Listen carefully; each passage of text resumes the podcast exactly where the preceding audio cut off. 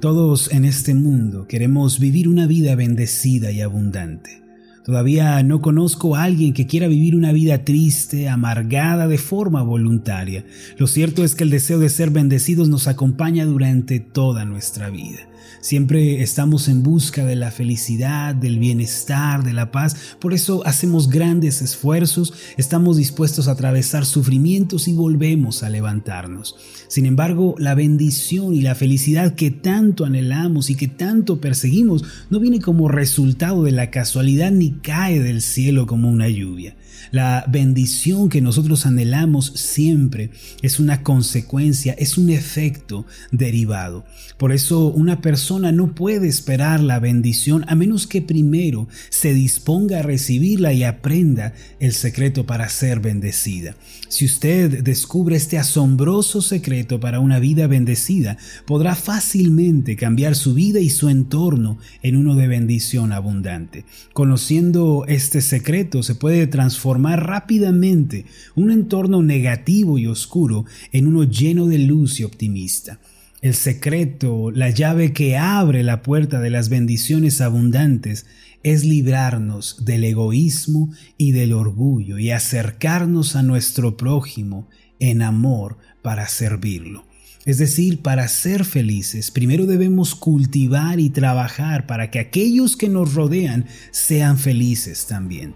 De manera opuesta, no se puede ser verdaderamente felices si solo miramos hacia adentro y vivimos de una manera egocéntrica. El gozo de la vida se adquiere cuando en amor, en paciencia, en misericordia, servimos a nuestro prójimo y le bendecimos. En cierta ocasión el Señor Jesús reunió a los doce y les dirigió unas palabras importantes con relación a lo anterior. Al igual que en la era presente, en aquella época los discípulos pensaban de forma equivocada que la felicidad y la realización personal se encontraban en ser aplaudidos, en ser reconocidos y servidos por otros. Ellos tenían la terrible idea de que si podían alcanzar posición, si tan solo se hacían con el renombre y podían tener la admiración de la gente, entonces estarían completos. No obstante, el Señor los detuvo y les dijo lo siguiente de manera puntual en Marcos capítulo 10, versículo 42 en adelante, sabéis que los que son tenidos por gobernantes de las naciones se enseñorean de ellas y sus grandes ejercen sobre ellas potestad.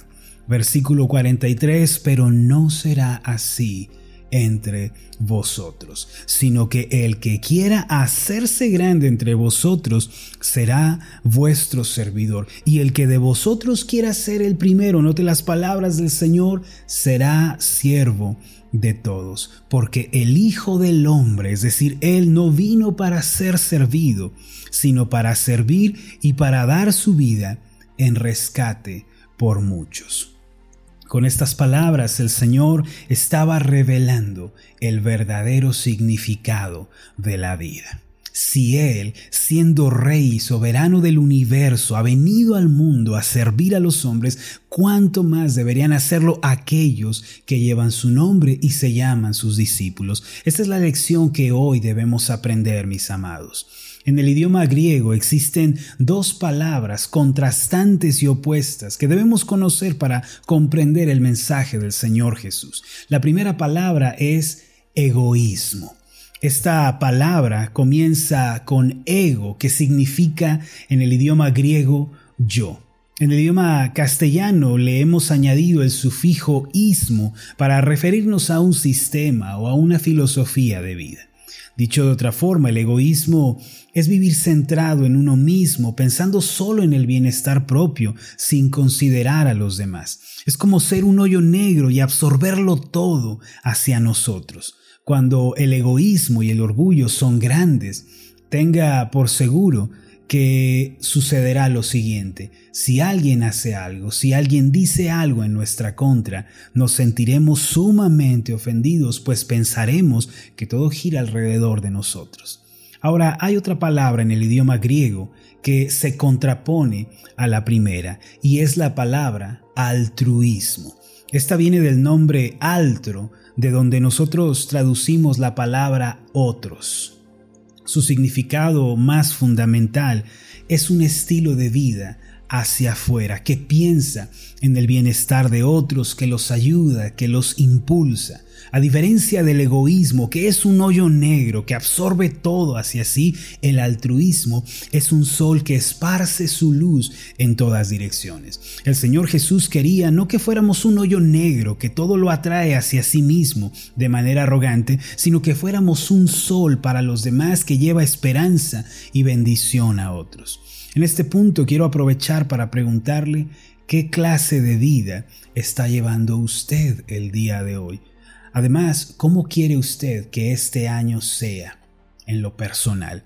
¿Qué sistema y qué filosofía de vida va a adoptar usted? ¿Va a adoptar el egoísmo del mundo o va a adoptar el altruismo del Señor Jesús? Marcos capítulo 10 versículo 43 resalta, pero no será así entre vosotros, sino que el que quiera hacerse grande entre vosotros será vuestro servidor.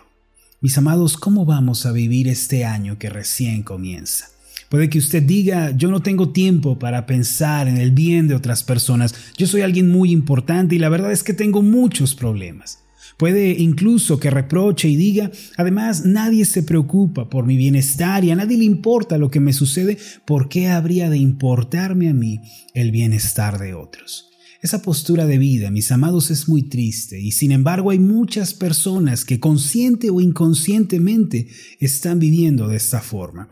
Por esta razón son muchos los que están desanimados, frustrados, deprimidos y han perdido el sentido de esperanza y de vida. No obstante, hay un tipo de persona diferente. Estos últimos, en lugar de mirar hacia adentro y de pensar solo en sí mismos, ellos están absortos buscando el bienestar y la felicidad de los demás. Estas personas son los esposos que al levantarse por la mañana bendicen y sirven a su esposa, le dan palabras de amor, le ofrecen seguridad, se despojan a sí mismos y viven pensando en el bien y en la felicidad de aquellos que les rodean. Son también las esposas que día a día se esfuerzan por edificar un hogar que sea de bendición para todos los que viven en él. Estas personas son también los jóvenes, aquellas señoritas que viven y actúan con amabilidad, siendo de bendición para los demás. Ellos ceden su asiento en el transporte público, comparten sus alimentos con los que tienen hambre, ofrecen una sonrisa y siempre tienden una mano. Ellos, al ir al trabajo o a la escuela, Nunca van con las manos vacías, siempre a donde quiera que van llevan consigo el servicio, el altruismo y el bienestar para otros. Este tipo de personas al despertar se dicen a sí mismas cómo puedo ayudar a otros, cómo puedo hacer para que mis familiares, mis amigos, mis compañeros de trabajo sean bendecidos y sean felices. Entonces salen animados a hacer el bien a los demás. Sin darse cuenta, este tipo de personas ya son felices en su corazón y han alcanzado el verdadero significado de la vida. El apóstol Pablo nos dejó unas importantes palabras al respecto. En Gálatas capítulo 6 versículos 9 al 10, si desea acompañarme con su Biblia, aquí está escrito lo siguiente, no nos cansemos pues de hacer el bien, porque a su tiempo segaremos si no desmayamos. Así que según tengamos oportunidad, hagamos bien a todos y mayormente a los de la familia de la fe. Querido hermano, no te canses de hacer el bien a otros. Querida hermana en Cristo, sigue obrando en bendición y en amor hacia tu prójimo. Ten por seguro que todas las semillas que tú siembres en este año volverán a ti con creces y multiplicadas. No nos cansemos pues de hacer el bien, porque a su tiempo segaremos si no desmayamos, si no desistes de tu deseo de ser una bendición para otros, entonces la paz, el gozo, la esperanza te van a salir al encuentro. Supe de la historia de un anciano en Estados Unidos que llevaba ya cinco años consecutivos siendo el ganador de un famoso concurso del mejor maíz. El maíz que este hombre de edad avanzaba eh, presentaba año con año en la feria del maíz se distinguía por ser de la mejor calidad, por tener el mejor sabor y la mejor consistencia.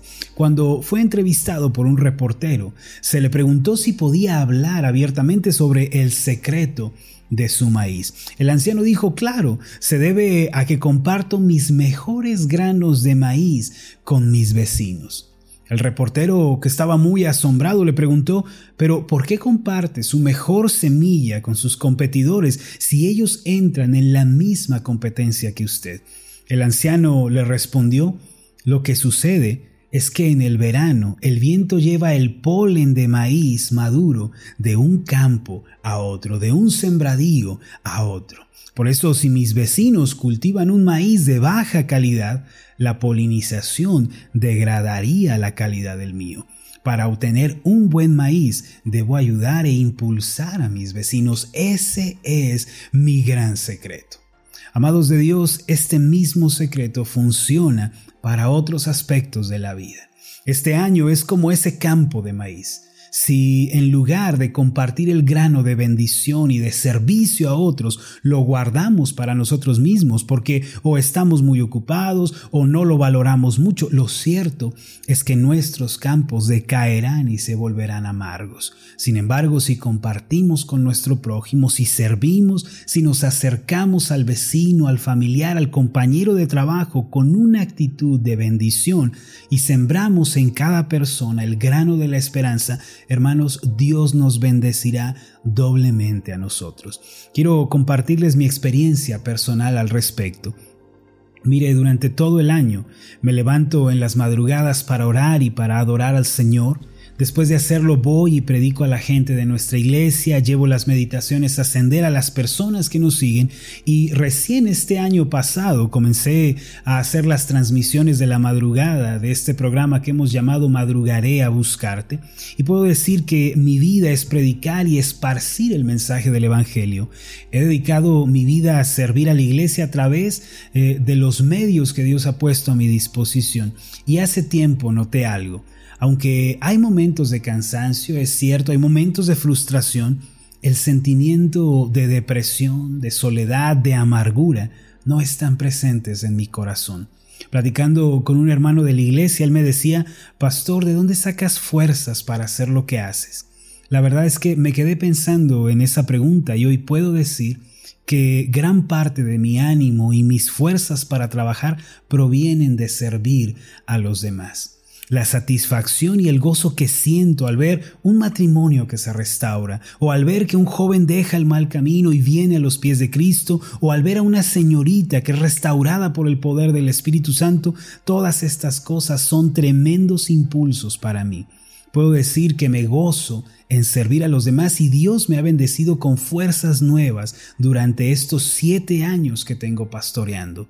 Mis amados, el egoísmo nos hace sentir derrotados y cansados y además nos aleja de las personas. Por eso muchos se sienten solos y abandonados y viven vidas solitarias porque se alejaron de los demás y no tienen deseos de servir a su prójimo. Si usted quiere vencer la depresión, el cansancio, quiere echar fuera de su vida ese sentido de soledad, entonces quite el egoísmo de su corazón. Este es uno de los caminos que debemos evitar para ser felices. Hoy es el día para venir ante el Señor, arrepentirnos del pecado del egoísmo y del orgullo y adoptar el camino del servicio y la bendición a otros. Permítame hacer una oración por usted.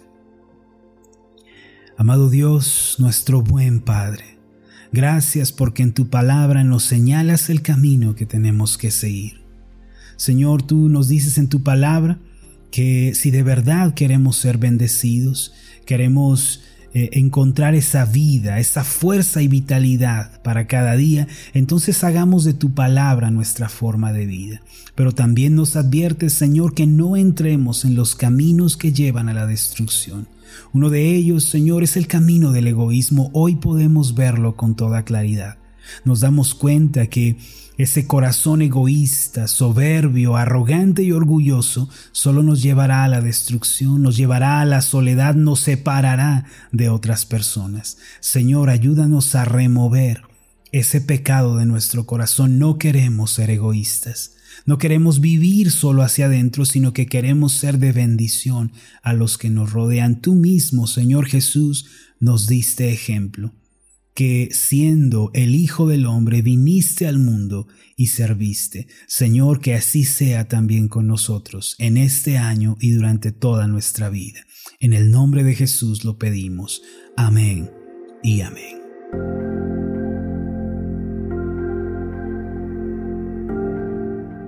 Hola, ¿qué tal? Mi nombre es Marlon Corona, soy el pastor de la iglesia Ascender en la ciudad de Zapopan, Jalisco, en México.